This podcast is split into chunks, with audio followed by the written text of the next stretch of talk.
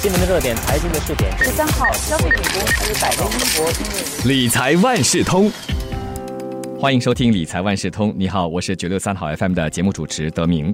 我们说啊，人有生老病死啊，人的一生都会经历大大小小的疾病，在所难免。那小的话呢，就在家里休养啊，或者看一下医生就能复原了。那如果严重的话，就需要入院动手术。再长一点的话呢，还需要反复进行检查和治疗。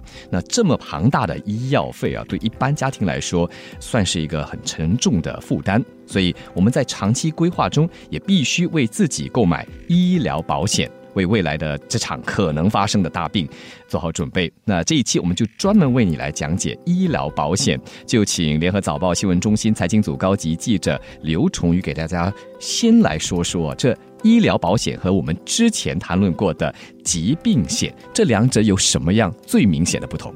理财万事通，我们知道的疾病险通常是涵盖在人寿险底下。跟人寿险的情况跟终身残疾的情况是一样的，它是一笔数额的赔偿。这笔数额的赔偿的用途，通常是为了长期治疗，不是在住院的时候，是已经出院的时候，长期治疗的一些费用去补足它。上回我们也提到收入的长期险 （disability income），那个是补足薪水的，所以不是用来覆盖额外的医药费。所以疾病险让你应付的是门诊的医药费。然后呢，医疗险是当这个人在住院的时候的医疗费用，所以是两个不同的东西。第一个是只要你受保的话，符合那个理赔条件，他就会给你一笔数额。然后医疗险你必须在医院里头接受治疗啊，他就会帮你赔偿你住院期间的费用。其他的不管，假设你疾病险受保的数额是十万吧，然后啊理赔的时候他给了你这十万块钱，保单就断了。医疗险不一样，医疗险通常是终身受保的，只要是住院的情况底下，而你还是有照常的给保费，那他每一回住院他都会赔偿。当然还是有他的底线，通常是看每一个保单的年限 （policy year），看你买的是哪一层医疗险。假设你买的是最顶级的，比方说你可以选择到私人医院去受保的话，那可能这一年底下的顶线可以相当庞大，可能可以到一百万。如果只是买到政府医院的保单的话，那可能就会相对少一些。那么，比如说这次我入院了，是因为盲肠炎。那么我就可以去锁这个医疗险。如果是盲肠炎的话，对吗？然后因为需要动手术啊，然后需要住院一段日子，你索赔的对象是你的医疗险，严重疾病险并不会赔偿，因为它不算是严重疾病。理财万事通，我们举癌症为例子哈，假设一个人患有癌症的话，那要看癌症是属于哪一期。假设他是到第三期，手头上的那个严重疾病险就会生效。受保人呢，他就可以从疾病险得到一笔一次性数额。那这笔钱的用途是为了应付他将来可能复诊的时候的门诊或者医药费用。严重疾病险一旦启动之后，他就断保了，因为他把钱全数给了你。可是医疗险不一样。那假设这个人因为癌症而住院的话，他是一直是受保的。假设他康复之后，他回到家又复发又在住院，他依旧是受保的。那么会不会因为曾经使用过这个医疗险，因这个癌症病，下一回当我回去，或者是说当我在更新我的这个医疗保险的时候，它会有所调整，也就是调高这方面的这个保费？医疗险的保费。是依据年龄层而调的，它不会因为你曾经索赔过而要求你还多一些保费，而这个是看个别的保险公司的政策，它如何去处理。假设它有更改政策提高保费的话，那不是针对个人，而是他所有的受保顾客。一般上住院动手术之后，我们都需要复诊。那如果属于一些长期慢性病的话，说不定还要长期的回院治疗。在这方面的这个医药开销，医疗险包括在内吗？那看情况。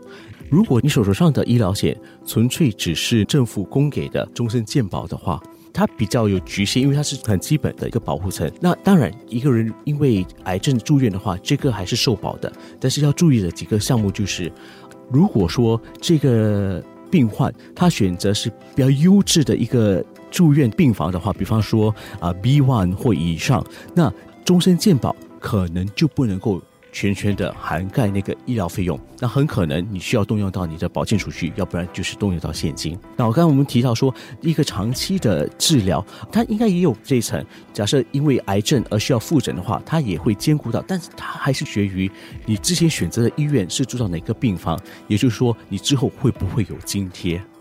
但是如果你选择的是私人的医疗险，就是那个我们所谓的 Integrated Shield Plan，就是私人综合健保计划。对，如果你有选择了那个，一般人还会再配上一些附加险，一些 riders，那极有可能这个保护层就会更加广一些。也就是说，因为癌症啊入院之前的那些诊费也有可能可以涵盖在里头，然后因为癌症住院。出院之后的一些诊疗费用也可能被涵盖在里头，所以它的那个涵盖面跟数额就会宽很多。理财万事通，Medishield Life 终身健保，刚才我们提到，基本上就是照顾我们的基本医疗保险，再来就是这个私人综合健保计划 Integrated Shield Plan。可能大家想，我到底需要吗？有这个必要来提升成为这个 Integrated show plan，的 ISP，又适合什么人？其实考虑方面有很多，一就是自己的负担能力，因为本地的私人医疗险确实会越来越贵，所以首先要考虑到应付能力。但为什么我们还要考虑要不要去选择走私人的路线？是因为当你选择私人险的时候，你的保护层自然而然会比较高，因为终身健保。它能够保的比较全的，只有到政府医院的 B two 我。而我们也知道说，因为这个终身健保的关系，几乎所有的国民都已经是受保了，哪怕是之前有过一些情况疾病的人。也就是说，假设病院病床没有相应的增加的话，那会比较拥挤，等待治疗的期间会比较长。假设一个人碰到一个情况，我原本就可以在几天内把它解决掉，而不会有一些后遗症的话，可是因为碰到我只有这个保护层，那我需要等待，那病情可能就会恶化。那如果不要有这个等待期的话，那只好走私人的保单，甚至有些人会考虑说，私人保单要保足到能够去到。私人医院，因为那整个疗程可能会很急速的缩短，但是保费就会比较昂贵一些。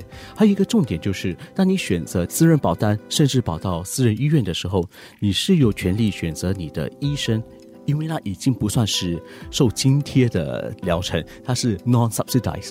可是如果你只是停留在终身健保的话，基本上是不能挑医生的，你被支配哪一个政府医院医生，那就是你的主治医生了。嗯，所以这里考虑的首要了，我觉得就是你的经济负担能力，对吗？是其中之一。再来就是呢，刚才你提到一点很重要，就在于这个等候时间了。对，等待受治疗的这个时间可长可短。好，所以你可以完全根据刚才所列举的这几个项目，还有你自己的经济负担能力，来决定你是否要选择终身健保 （Medishield Life） 又或者是这私人综合健保计划。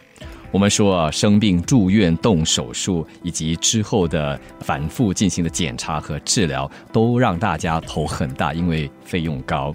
所以今天我们就请联合早报新闻中心财经组高级记者刘崇瑜为我们解释。